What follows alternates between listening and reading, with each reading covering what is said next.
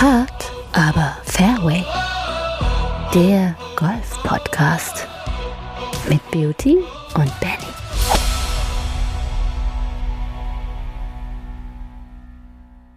Am 23.01. des Monats Januar. Und ähm, ja, freuen uns ganz äh, herzlich, dass Sie wieder bei uns sind bei Hard aber Fairway. Und äh, auch bei mir ist äh, der liebe Beauty, den ich mal hier am nationalen Kuchentag, äh, der heute stattfindet, einmal mit einer Käsesahneschnitte begrüßen möchte. Hallöchen. Hm. Hallo, ja, das ist mein Tag. Ein bisschen Ja, also- Sahne dazu? Noch Sprühsahne noch Geht immer. drauf? Auf, Geht auf, immer, auf oder? jeden Fall. So eine Ja. schöne Herrentorte können wir noch machen. Ja. Ist die Herrentorte eigentlich äh, noch zeitgemäß, wollte ich dich dabei fragen, oder ist sie mittlerweile so ein, Ja. ein Mix? Ist es ist ein Mix? Gibt es gar keine Herrentorte mehr? Ist es eigentlich eine Torte für jeder Die- die- Mensch? Die entscheidende Frage ist, es, ob es dann auch eine Damentorte ist. Ja, ähm, sonst fühlen sich da vielleicht die ein oder anderen ausgegrenzt. Ja, also. Oder eine non-binäre Torte? Vielleicht ja. gibt es die Oder ja das. auch. Ja. Ja, also äh, natürlich, ihr, ihr hört, wir, wir äh, sind hier schon wieder mitten im Thema. Ähm, das ging jetzt gerade ja auch wieder bei Social Media rauf und runter. Denn äh, eine Transgender Woman hat in Florida ein Minitour-Event ähm, gewonnen. Ist jetzt erstmal nicht so die Meldung. Aber natürlich wird das äh, gerne im Social Media hergenommen, um den Verfall der Werte und äh, ja, Zeta und Mordio zu schreiben. Und ich dachte, wir packen uns das heute mal so ein bisschen auf die Agenda. Äh, Hailey Davidson hat nämlich sozusagen, nachdem sie 2015 die auch in der LGBT, äh, LGBTA, wollte ich jetzt schon sagen, LPG, siehst du, das ist schon der freudsche Versprecher.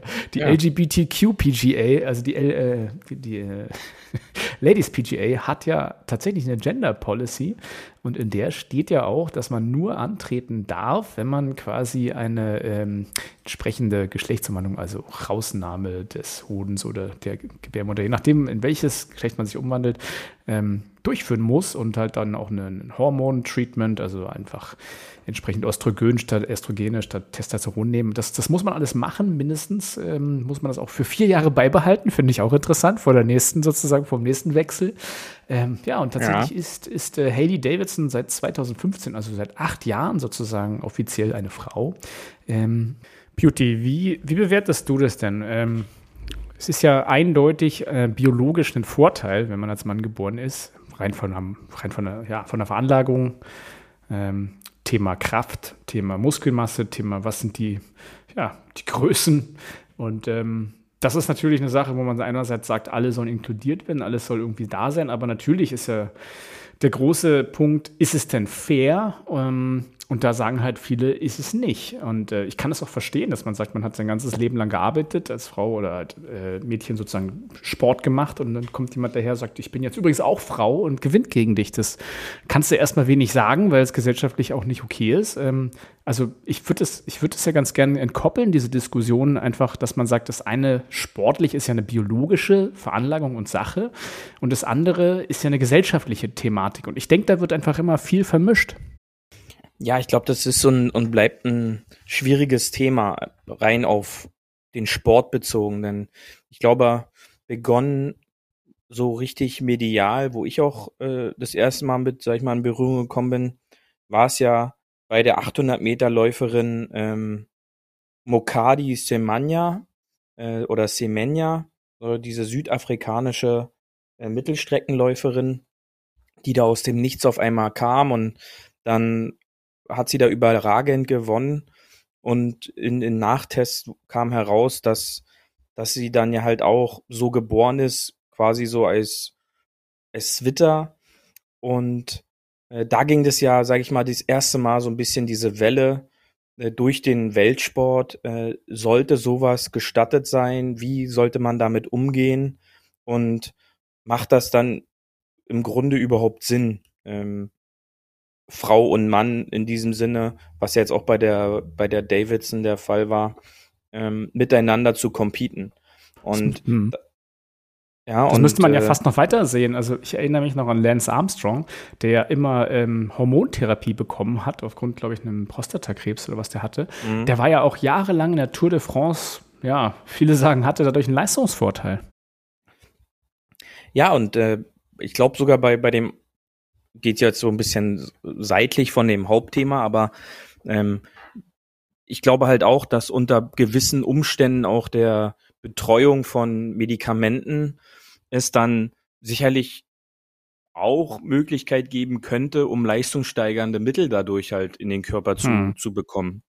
Und all diese Dinge kommen ja dann oftmals erst später raus, ähm, wie jetzt bei, bei dem Thema Armstrong, oder dass dann halt äh, oder oder auch den so neu moderne äh, Medikamente dann genommen wurden oder dann halt wie auch immer. Aber zu dem anderen Punkt zurückzukommen, ähm, starten ja in diesem Fall tatsächlich im Wettbewerb Männer und Frauen von den gleichen Abschlägen im, auf professioneller Ebene.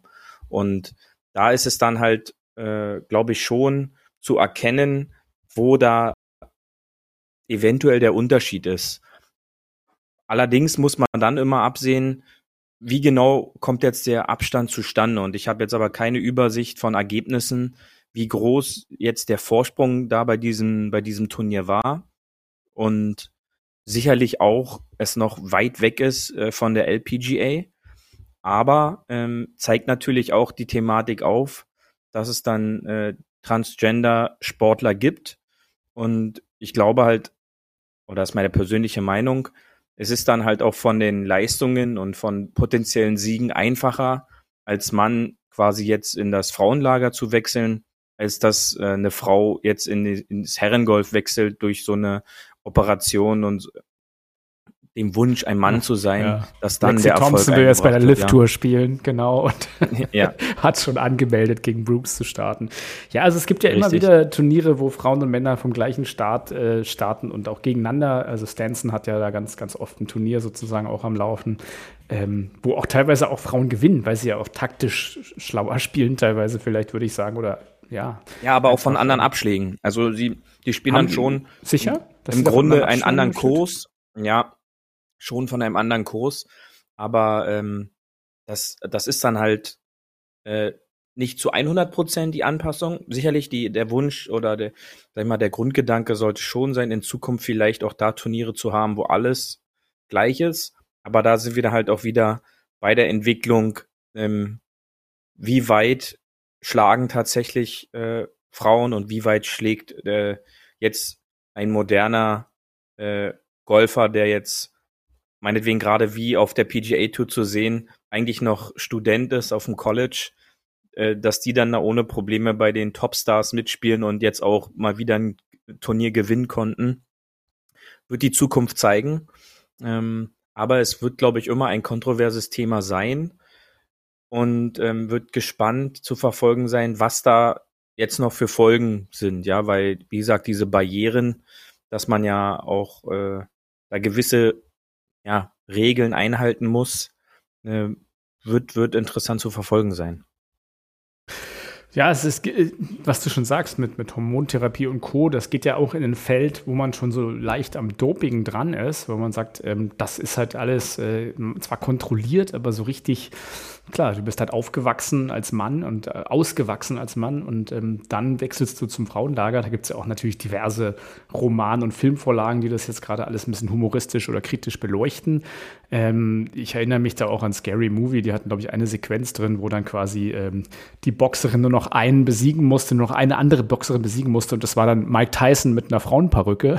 Das ist natürlich dann, da wird wenig draus, da ist so das K.O. vorprogrammiert. Aber ähm, ja. ja, das ist natürlich auch ein gefundenes Fressen für alle, die da einfach äh, schnell mal eine politische Meinung loswerden sollen oder wollen.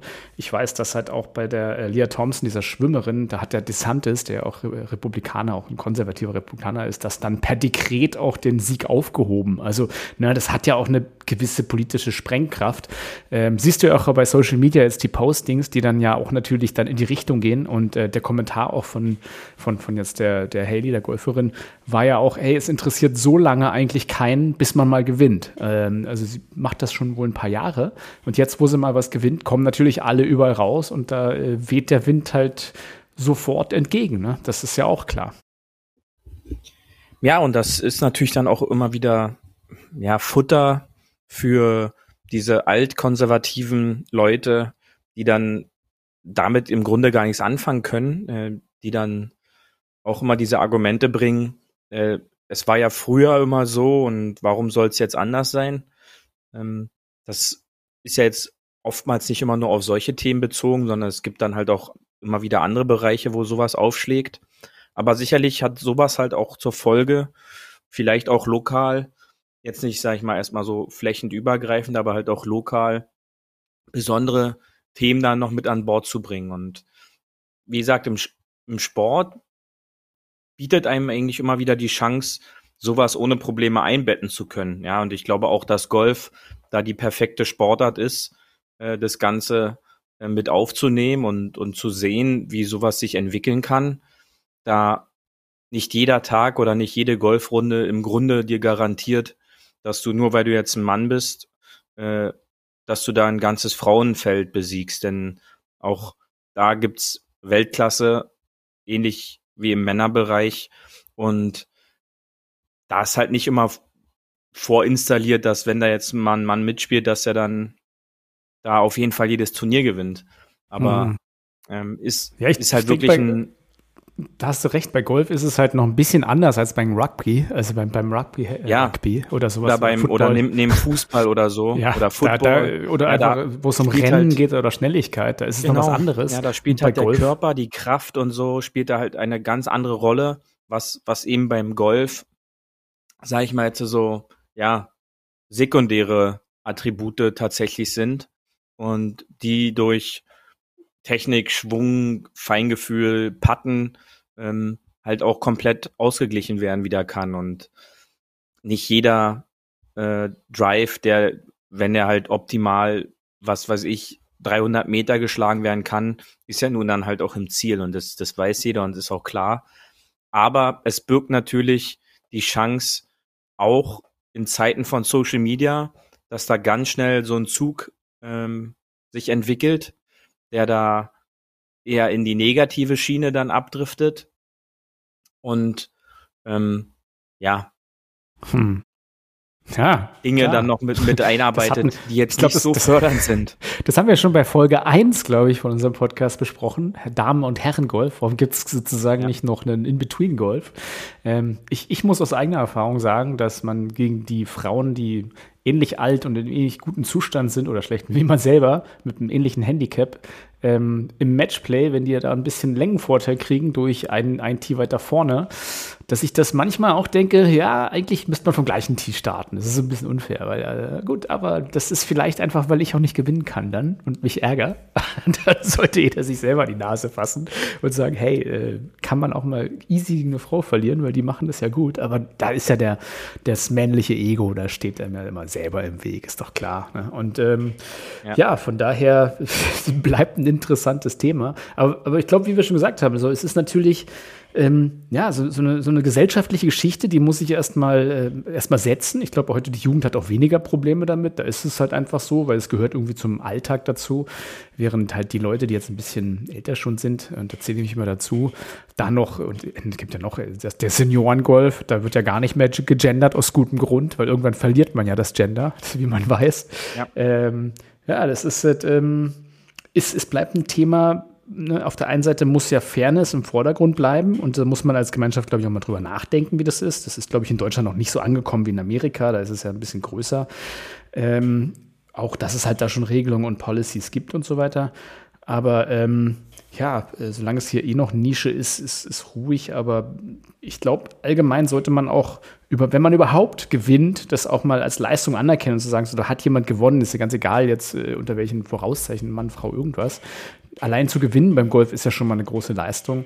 Ähm, und ich glaube, wie gesagt, wir haben es nicht so wie bei anderen Sportarten, wo dann einfach jemand, der immer nur 150. Äh, war, sich einmal sagt, ich bin jetzt Frau und dann immer alles gewinnt. Ähm, das ist ja so einfach nicht zu erzählen, die Geschichte. Richtig. Ja, und ähm, wie gesagt, zum Abschluss, glaube ich, von dem Abschnitt ähm, bietet der Golf eigentlich die beste Möglichkeit, dass sowas mit integriert wird und ähm, weil die Leistung muss dann auf den Platz gebracht werden und die ist jeden Tag abhängig davon von Kleinigkeiten und da sollte es dann halt auch wirklich egal sein, äh, wer mit wem da zusammenspielt und am Ende entscheidet dann die Scorekarte und nicht irgendwie der Bizepsumfang oder irgendwas anderes. Ich könnte mich ja auch langfristig umwandeln lassen zur Frau Beauty und ja. wir könnten als Ehepaar Vierer oder Ehepaar antreten. Genau. Würdest du mich ja. mitnehmen? Als, Wärst als, du dabei? Als Lebens, als Gemeinschaft, ja. Genau, als äh. Lebensgemeinschaft. Und ich habe auch schon meinen Transennamen, also meinen Transnamen, Transend darf man nicht sagen, mein Transname. Willst du ihn erfahren? Ja. Also ich würde mich nennen Silvania Trans. Gut. Hast du schon einen für dich? Nein. okay. Gut, dann lass uns doch mal gucken, was sonst auf der Tour gelaufen ist. Paar 4 Tourgeflüster. Ja, auf der regulären PGA-Tour gab es nämlich auch wieder eine Sache, die gab es so noch nicht, nämlich seit, glaube ich, 33 oder 35 Jahren, ich äh, habe es jetzt nicht gerade vor mir, hat mal wieder ein Amateur ein Tour-Event gewonnen, Beauty. Ja, ähm, der letzte, dem das gelungen war, ist ein bekannter Phil Mickelson. Ähm, hm. Das heißt, für für den Kollegen Dunlop, der die, äh, der das Turnier für sich entscheiden konnte, ähm, steht da anscheinend eine nicht so schlechte Karriere vor den Toren, denn man darf nicht vergessen, der ist gerade erst in seinem zweiten Jahr am College und überragte dieses Turnier mit unfassbaren Runden äh, und schaffte somit Historisches. Und hier eine kurze Liste, ähm, die, die er damit abhaken konnte. Also, er ist der erste US Amateur Champion, der nach 96 mal wieder auf der PGA Tour gewinnen konnte. 96 war der letzte US Amateur Champion Tiger Woods. Der jüngste Amateur, der jemals ein PGA Tour Turnier gewinnen konnte seit 1910. Dunlop ist 20 Jahre und 29 Tage. Der zweitjüngste Spieler auf der PGA Tour nach dem Zweiten Weltkrieg, der ein Turnier gewinnen konnte, nach einem Jordan Spieth. Er ist der achte Amateur, der auf der PGA Tour nach dem Zweiten Weltkrieg gewinnen konnte und der erste Amateur, der, ähm, wie gesagt, nach Phil Mickelson im Jahr 1991 wieder ein Turnier gewinnen konnte. Und was blieb ihm verwehrt? Das äh, Preisgeld von 1,5 Millionen Dollar durfte er nicht annehmen, da er als Amateur kein ah, Preisgeld empfangen damn it, durfte. Damn it, ja. damn it. Das ist, oder? Das ist, glaube ich, der größte Bummer von allem. Ja, aber auch da waren sich oder sind sich Experten schon äh, einig. Ich habe vorhin mal noch schnell äh, quer gelesen. Man schätzt jetzt schon seinen Marktwert, wie man das heutzutage im Sport so schön sagt, knapp um die 100 Millionen. Äh, ja, kommt ablösefrei von, direkt ne, ähm, auf die Lift-Tour. In Form von Werbepartnern etc. Also äh, ich glaube, der wird im Laufe der nächsten Jahren, wenn er dann Profi wird, nach seinem Studium, glaube ich, ordentlich äh, kassieren. Und dann muss er halt jetzt mal eben auf die 1,5 Millionen verzichten. Und ich glaube, durch dieses veränderte ähm, Studentendasein jetzt auch, wo Sponsoren und sowas schon angenommen werden dürfen, äh, wird es da, glaube ich, schon eine Möglichkeit geben, dass er da einen gewissen Anteil jetzt auch schon bekommt. Lehrjahre sind halt keine Herrenjahre, wie es so schön heißt. Ne? Aber Absolut. Er, er ja. erinnert mich ein bisschen an den, äh, an den jungen Spieth, der ja auch raufgekommen ist ja. und eigentlich total durchgestartet ist, gleich Majors gewonnen hat, bis zu äh, einem kleinen Karriereknick. Äh, immer noch großartiger Spieler. Aber das ist lustig, ne? dass, dass so junge Leute so vom College kommen, haben wir auch oft schon gesagt, dass die mittlerweile ein Qualitätslevel haben. Gut, hatte damals der Phil Mickelson auch und Tiger Woods eh, müssen wir eh nicht drüber reden. Aber mittlerweile ist da eine größere Breite, finde ich, da. Und äh, schön zu sehen, dass man trotz dieses unglaublichen Profifelds der PGA, das ja immer noch eine hohe Dichte hat, auch wenn viele Talente jetzt zur Liv abgewandert sind, dass da jemand so kommt und mal eben mir nichts, dir nichts, das komplette Feld einfach so ausschaltet aus dem College. Ne? Das ist ja auch eigentlich so ein bisschen als Profigolfer denkt man sich auch so, hey, what the fuck, was ist hier los? Was macht der Junge da? Ja, Wahnsinn, weil wenn man sich tatsächlich, wie du es gesagt hast, die Startliste so anguckt, dann äh, war das gut gefüllt, ja. Also man darf nicht vergessen, wir spielen hier gegen einen Schaufeler, gegen einen Justin Thomas, gegen einen Sam Burns, gegen ähm, einen JT Poston, einen Scotty Scheffler, äh, Ricky Fowler, äh, Eric van Rooyen, Tony Finau, Alex Norin, Zach Johnson und, und, und. Und am Ende kommt, ich muss da eben mal kurz Justin Thomas zitieren, der nach seiner 61 am Samstag sich nach vorne gespielt hat. Aber nichtsdestotrotz musste er nach der Runde sagen, ähm, mir war nicht bewusst, dass ich am Ende gegen einen freaking College-Studenten äh, spiele, der eine 60 schießt. Ja, und ja. Ähm, das war die, die Runde der Woche auch, ähm, wo er sich in Position gebracht hat. Und ähm, wer, sag ich mal, dieses Highlight-Tape jetzt von Sonntag sich jetzt nochmal anschaut, sieht dann dort auch, dass ähm, der Dunlop unglaublich mit Druck umgehen kann. Denn er ging in die Runde mit drei oder vier Schlägen in Vorsprung, verspielte diesen Vorsprung durch viele Pars, ähm, nur ein, zwei Birdies vorne rum, ein Double Bogey und auf einmal war er äh, nur noch geteilter Zweiter und Dritter und schaffte es aber dann wieder zurückzukommen, Birdies zu spielen, in den richtigen Momenten die richtigen äh, Schüsse zu machen. Der Putter hat auch den ein oder anderen längeren Puttern gelocht und hinten raus äh, so ein Wadenbeißer, schwer zu sagen, aber fünf bis sechs Fuß Putt zum Sieg unter diesem Druck dann äh, musst du das halt auch erstmal machen. Und äh, wir dürfen nicht vergessen, er hat in vier Runden 29 unter Paar gespielt. Ähm, das ist schon äh, ein unglaublicher Wert. Äh, zu sehen natürlich auch, ähm, 13 unter war der Cut. Ähm, hatte da die ein oder andere Auswertung gehabt. Da waren Spieler, die haben äh, zwei oder drei Bogies nur gespielt in zwei Runden, kein Double Bogie ähm, Birdies und Eagles und verpassen mit zwölf unter den Cut. Also das ist dann schon unfassbar. Ähm, was, glaube ich, aber auch eine Folge war von dem Platz, äh, der gespielt wurde. Äh, denn Rough gab es dort nicht. Also da war der Unterschied zwischen Fairway und Rough, auch wenn die Kommentatoren da immer gesagt haben, ja, jetzt liegt er am Rough, aber das äh, war kürzer, ist wahrscheinlich so manches Fairway hier in Berlin-Brandenburg im Sommer, äh, war da nur äh, die Färbung. Ja, also da war wieder Rasenfarbe äh, vom allerbesten am Start. Ähm, die Raffstreifen waren ähm, ockerbraun und äh, die Fairway-Bereiche waren dunkel satt grün gesprüht. Also das war schon sehr auffallend. Poesie, Poesie, ja. Also wie es ein Freund beim mhm. Beachvolleyball gesagt hat, du musst den Ball nur dahin spielen, wo keiner ist und schon gewinnst du. Und das Gleiche kann man eigentlich beim Golf sagen. Du musst einfach bloß den Ball im Spiel lassen und äh, unter Paar hauen und schon gewinnst du. Ne? So, so leicht ist eigentlich Golf. Ja. Er ist schon, äh, es war unglaublich. Ja, auch in diesen Situationen, mit wem er da zusammengespielt hat. Ähm, das äh, war beeindruckend.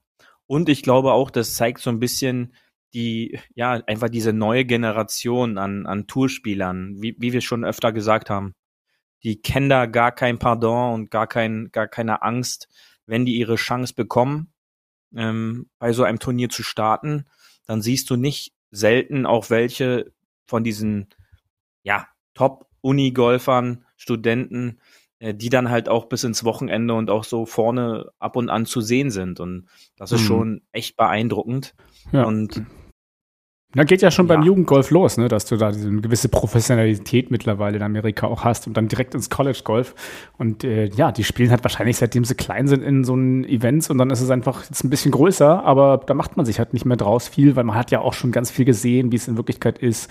Du bist viel näher dran, auch durch die Social Media Reels, die da sind, auch durch die, die Dokus, die mittlerweile da sind. Also das glaube ich ist nicht mehr so wie dieses altehrwürdige, wo du früher so gar nicht weißt, worauf dich einlässt, sondern es ist so nahtlos geworden, ne? weil es hat einfach ja ja, mehr accessible ist, mehr, mehr normal ist und dann, wenn du halt einfach so das Mindset mitbringst und die Technik hast und die hat er ja, dann einfach Birdies machst, dann ja, gewinnst du das Ding. So einfach ist es. Unglaublich. Also besser kann man es nicht sagen. Wenn du dann die Birdies machst, und er hat ja da eine Tonne von Birdies gemacht, ja. 29 unter Paar, ähm, dann kannst du auch dort gewinnen. Und er hat, sag ich mal, das, ja, Tourgolf das Geschichtsbuch wieder so ein bisschen neu geschrieben. Es ging ja, sag ich mal, schon so ein bisschen daher, dass Phil Mickelson mal sehen, wie lange dieser Rekord noch hält, äh, seit 91. By the way, da war ich zwei. also da sehe ich dann halt auch erstmal, wie lange das wirklich ist. Ähm, da äh, wird interessant zu sehen sein, was kommt da als nächstes. Ja, und ähm, all das, was er da gezeigt hat, war unfassbar. Und ähm, man kann da, glaube ich, gespannt sein. Ich bin, ich muss mich erstmal nochmal informieren, das habe ich gar nicht geschafft, ob er denn mit diesem Sieg auch jetzt äh, seinen Startplatz bei den Masters dadurch äh, bekommt, als, als aktueller hm. Toursieger. Ja, ja das, also das äh, musst, musst, musst du mal auch schnell nachgoogeln. Ja, das ist 91, mhm. ey, da habe ich mein erstes Startup verkauft, ich erinnere mich. Mhm. Richtig. ähm, ja, Beauty, also ähm, spannend auch, das heißt ja auch, dass wieder auf der PGA Tour ein bisschen was passiert, was man berichten kann, wo man angucken kann. Ähm, also die Golfsaison geht schon langsam los, jetzt Ende Januar. Ähm, wird ja auch ein bisschen milder. Von daher, ähm, ich, ich sitze hier schon so ein bisschen auf gepackten Koffern, dass es endlich wieder rausgeht. Ja, ähm, bei mir war es auch in den vergangenen Wochen hm, eher so, dass, dass es da sehr ruhig auch mal geworden ist, was man, glaube ich, auch braucht äh, und eine, eine Pause einfach äh, auch mal hat. Aber jetzt so die letzten zwei Wochen geht's wieder so los, dieses, dieses Kribbeln. Ich habe mich dabei er erwischt, auch äh, DP World Golf mir anzuschauen. Wahrscheinlich auch aus dem Punkt, dass ich die beiden Plätze selber sehr gut kenne und auch schon äh, spielen konnte. Mhm. Aber äh, man Kann, erwischt kannst sich du ja mal kurz zusammenfassen, wo das war? Die meisten denken jetzt DP World ist in Dänemark bestimmt. Ja. Aber nein, es war ja nein, in äh, Dubai. Waren ja die, die Middle East Turniere in Dubai jetzt die letzten zwei Wochen. Und äh, jetzt am Wochenende wurde im Emirates Golf Club auf dem Majalis Kurs gespielt. Und Rory McElroy hat dort äh, zum vierten Mal die Dubai Desert Classics gewonnen hm, ähm, als erster der mag Spieler. das dort auch. Ähm, und da gab es auch Statistiken, dass er da eine unfassbare Serie hat, irgendwie 88 Turnierrunden, davon nur acht über Paar und unfassbare Werte, irgendwie im Schlagdurchschnitt spielt er da eine 68 und ähm, der, der mag das, ja, und äh, wir alle wissen es ja auch selber, ähm, vereinzelte Spielbahn, die wir gerne haben, spielt man komischerweise dann immer besser. Und ein Rory McElroy scheint äh, besonders heiß immer ja, heiß zu werden, wenn, wenn der Flieger in, in Dubai DXB ähm, landet und ähm, dann irgendein DP World Turnier da unten wieder stattfindet. Hm. Und da war auch interessant zu sehen, ähm, da wurden auch wieder ein paar Topspieler eingeladen und bezahlt, dort, glaube ich, runterzukommen. Äh, ein Adam Scott war da, ein ähm, Cameron Young, ein Brian Harmon.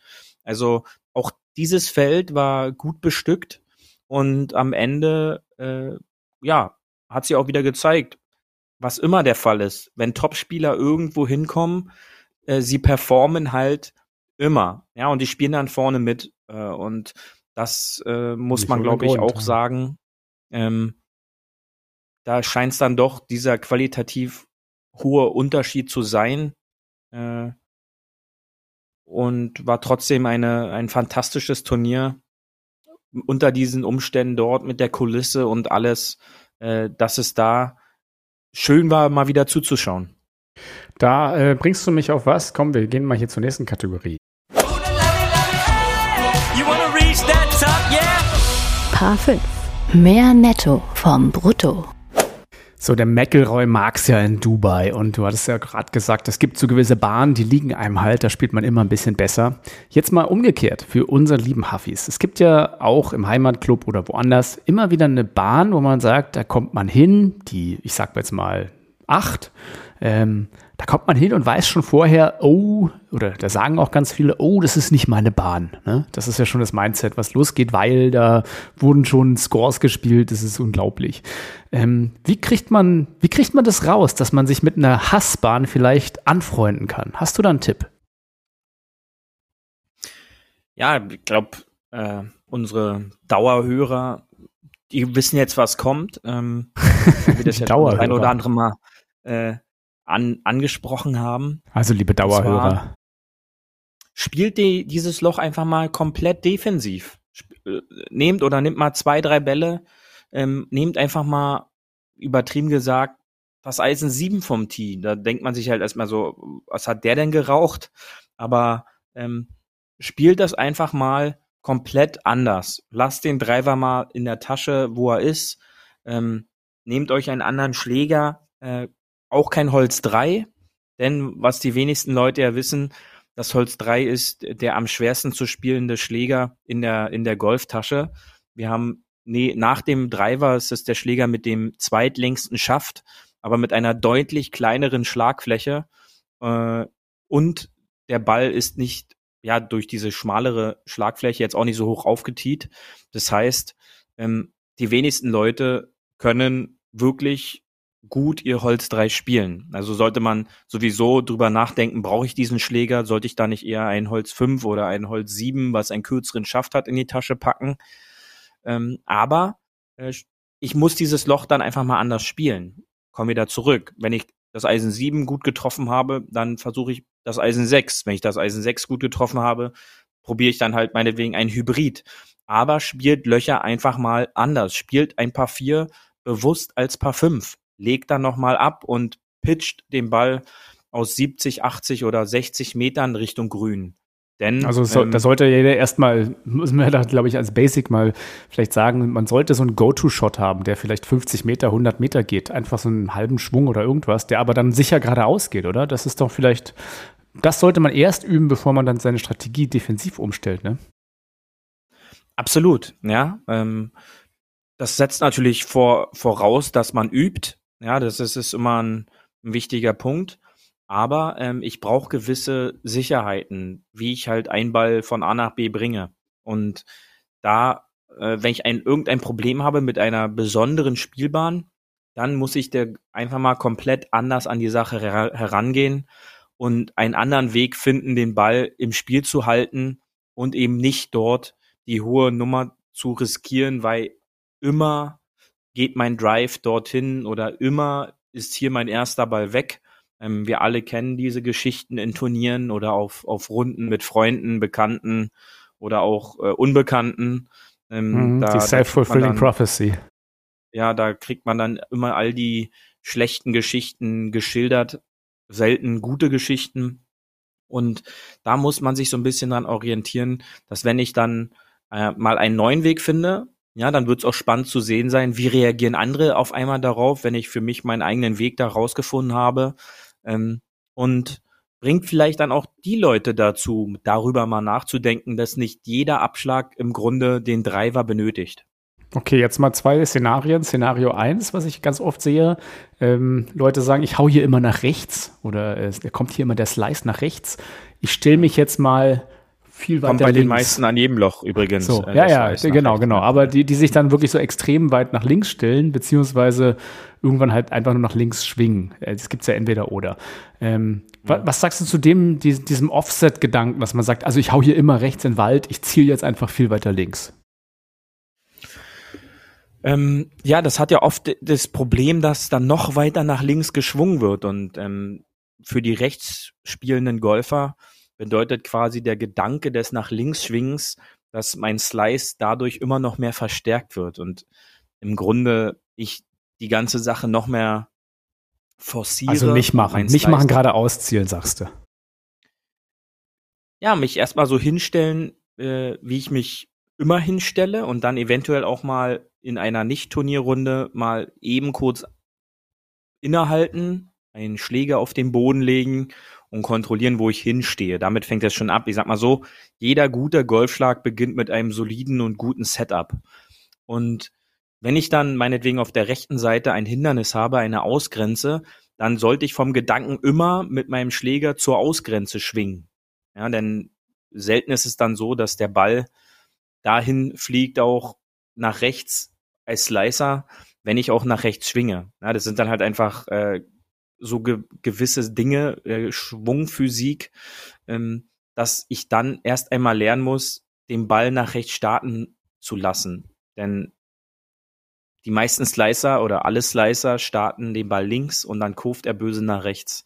Und, und der Rest ist dann äh, auch wieder eine Sache von der Schlagfläche. Ja, das, jetzt sagt man ja, das ist ja einfach und nur das und das. Nein, ähm, Setup ist Nummer eins. Ausrichtung ist die Folge und dann kommt auch ein guter Schlag oftmals bei rum. Ja, also die besten Schläge, das wissen glaube ich auch alle, kommen bei nicht wirklich äh, konzentriert überdachte äh, Transportschläge, wo ich einfach nur locker den Ball davor spielen wollte. und auf einmal kommen da die besten und lockersten Schläge bei rum. Und ich denke, diesen Grundgedanke sollte jeder auch mit mal an irgendeine Abschlagbox nehmen, um nicht den Ball dorthin zu forcieren zu wollen. Denn äh, Forcierung des Golfschlags bringt auch immer so einen gewissen Verkrampfheitsfaktor mit dabei. Und der sorgt dann eher dazu, dass der Ball kürzer wird, als ich ihn eigentlich schlagen wollte.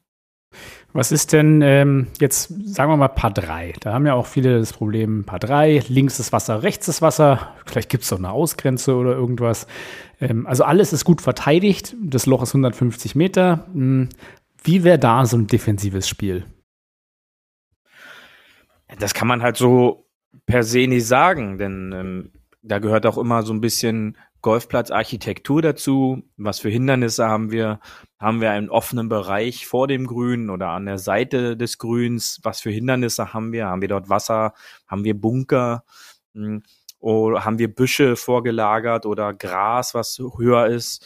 Ähm, das muss man halt wirklich von Loch zu Loch sehen und ja, in den aber, meisten aber würdest Fällen du, könnt, könntest du sagen, dass man auch ähnlich das Paar 3 dann spielt, wie vielleicht ein Paar 4, also ein Paar 5, dass man da auch sagt, den ersten Schlag probiert man so zu platzieren und da auch lieber kurz, falls es Hindernisse gibt, dass man den nächsten Schlag auch entspannt irgendwie aufs Grün hat, ohne irgendein Hindernis in der Mitte dazwischen.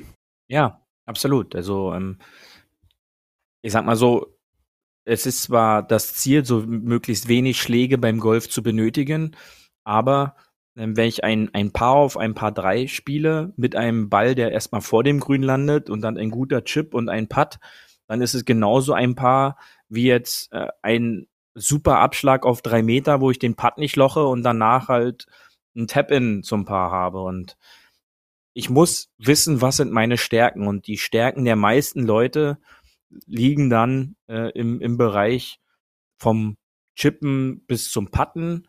Und da ist, muss ich mich in diese Situation bringen. Und solange mein Ball im Spiel ist, besteht dann immer die Möglichkeit, meine Scorekarte beisammen zu haben. Und dass dann mein Ball im Spiel ist. Aber mhm, wie du schon richtig gesagt hast, wenn, wenn mir irgendwo ein Bereich da frei ist, wo ich hinspielen kann, dann kann ich auch mir die Spielbahn so einteilen, um äh, ein gutes Ergebnis mir reinzuholen. Okay. Ja, ich habe da auch Leute defensiv spielen sehen, die gesagt haben, ich will jetzt hier nur vor das Grün hauen, äh, vor das Wasser und vor das Grün. Und dann war der Schlag doch recht gut und ist ins Wasser gegangen, weil die, diese Schläge, ja. die dann nicht weit gehen sollen, meistens weiter gehen, als man denkt. Und da, glaube ich, muss man das auch mal üben, zu sagen, jetzt, okay, das ganze Ding ist 170 Meter, da muss ich jetzt keinen 100 Meter Schlag machen, sondern da reicht mir irgendwie so ein, weiß ich nicht, 60 Meter Schlag und dann nochmal ein 60 Meter Schlag. So in die Richtung. Ja, genau. Und äh, wie schon gesagt, Entspannung äh, im Schwung sorgt eigentlich tendenziell immer dazu, dass der Ball weiter fliegt als jetzt ja, äh, so absurd, ein ne? äh, gewollter Forcer. Ja, und das, das, das ist halt wirklich so. Hm. Ja, also mal ganz entspannt kurz lassen den Ball. Äh, nicht zu kurz natürlich, äh, aber ja, mal probieren. Dann vielleicht wird auch das Loch dann irgendwann das Lieblingsloch, kann man ja auch. Vielleicht äh, hat man ein genau. neues Selbstvertrauen. Einfach auch mal so ein paar, sagt man ja, ein paar positive Momente geben, dass man auch das Vertrauen dann wieder am Ende hat, zu sagen, jetzt, jetzt greife ich da richtig doll an. Oder, oder bleibt bei der Taktik, ja, und, dass man dann ähm, ein Paar spielt. Für, für die Turnierspieler äh, unter uns lasst euch doch am Counter eures Golfclubs mal die Jahresstatistik der Turniere eurer gespielten Löcher ausdrucken. Das kann man machen. Man kann da quasi sich die Übersicht der gespielten Turniere der einzelnen Löcher auch ausdrucken lassen, welchen Schlagdurchschnitt man hat. Und dann sieht man halt wirklich, was potenziell nicht so Lieblingslöcher sind. Ja, oftmals ist es nämlich auch so, dass man eine, eine völlig falsche Wahrnehmung hat, dass in Turnieren die, dieses Loch immer eines der schlechtesten Löcher ist oder das schlechteste Loch. Und dann ist es eventuell gar nicht der Fall. Ähm, lasst euch doch die Jahresauswertung der vergangenen Saison einfach mal geben. Macht da mal eine, ja, kleine Statistikrunde für euch jetzt noch bei dem Wetter. Und so könnt ihr dann mal gucken, gezielt dieses Jahr verbessere ich mich an diesem Loch oder ähm, wie sieht meine Statistik am Ende des Jahres auf unterschiedlichen Löchern aus? Genau, nicht vom Clubempfang abwimmeln lassen, die können das schon. die haben bloß manchmal genau. keine Lust dazu. Ja. ja, also es geht. Deswegen äh, ist doch fein. Komm, ich nehme dich mal zu einem äh, schönen Sahnebiss hier. Ich bin heute bei Sahne irgendwie mit hier rüber. I want my birthdays all day long, let the bogies go. It's a hey! Hole 19 auf der Terrasse. Oder hier für dich so ein kalter Hund. Das ist doch eher so ein, so ein Ostkuchen, der da immer äh, gut ankommt. Kalter Hund. Kennst Ja. du noch? Der geht immer. Den kennst Logisch. du schon, oder? Ja, ja. Für alle, die äh, den kalten Hund nicht kennen, das ist so ein Schichtkuchen aus Schokolade und Keks so ein bisschen gefühlt, oder, Beauty? Mhm. Ja, korrekt. Kalter Hund. Sehr gut. Was ist deine Lieblings, äh, dein Lieblingskuchen oder deine Lieblingstorte von all den Kuchen und all den Torten auf der Welt? Oder pass auf, du darfst einen Kuchen und eine Torte wählen. Also ich bin ein Riesenfan von Erdbeerkuchen. Ähm, da passt dann halt doch immer die frische Sahne dazu. Also im, im Sommer fällt es mir wirklich schwer, an irgendwelchen Erdbeerkuchen vorbeizukommen. So mit, so mit Vanillepudding als Grounding, oder? genau, richtig. Hm, Hm. Ja. Mhm. Und wenn wir Erd Erdbeerkuchen dann machen, äh, wird auch immer deutlich mehr Vanillepudding gemacht, weil den kann man auch den Vanillepudding einfach mit Erdbeeren dann nochmal da währenddessen essen. Ja. Ähm, aber sonst eine Lieblings. Ich bin gar nicht so dieser Tortenfan, weil da wird's nicht mir so dann auch manchmal einfach zu viel. Äh, einfach zu viel. Und äh, demnach würde ich jetzt sagen, boah, Schwarzwälder Kirsch, der Ja, geht schon, ja. Da bin ich Aber auch. Das ist auch mein Stück reicht- Lieblingstorte. Ja. Da, ein Stück reicht dann davon auch. ja, so ein richtig schöner Schwarzwälder Kirsch, wo man noch so den Kirsch richtig gut rausschmeckt. Das ist auch wirklich, Mhm. geht immer. Ähm, Lieblingskuchen würde ich sagen, fast so Zitronenkuchen oder ja, irgendein x-beliebigen Rührkuchen. Der, ja, es geht, geht immer. Aber Ja. das erinnert mich daran, ich werde mal wieder hier in äh, Berlin-Mitte schön in so einen Hipsterladen gehen und mir einfach so ein Tortenstückchen gönnen. Äh, oder ein Käsestückchen oder irgendwas Gutes. Da gibt es ja auch diverse tolle Torten. Also heute am Tag der Torten im Januar. Ähm, geht doch mal zu eurem Bäcker oder Konditor der Wahl und äh, gönnt euch ein Stück Kuchen oder Torte. Das ist so Hausaufgabe Genau. für diese Woche. Ähm, Beauty, vielen Dank für ähm, diese schöne Folge. Wir haben wieder viel Ja, auf besprochen, jeden Fall. ähm, waren wieder divers unterwegs und äh, ja, ich, äh, ich verabschiede mich von dir und du hast die letzten Worte dieser Sendung. Ja, und äh, genießt noch ein bisschen, sag ich mal, so die, ja, golffreie Zeit auch, äh, weil die braucht man auch. Und dann wächst so innerlich wieder die Lust auf das Spielen, wenn das Wetter jetzt demnächst vielleicht bald frühlingshafter wird. Und wir hören uns dann nächste Woche wieder. Und bis dahin, wisst ihr ja, immer schön auf dem Fairway bleiben. Tschüssi! Das war hart, aber Fairway. Wir hören uns nächste Woche. Bis dahin, ein gutes Spiel und immer schön auf dem Fairway bleiben.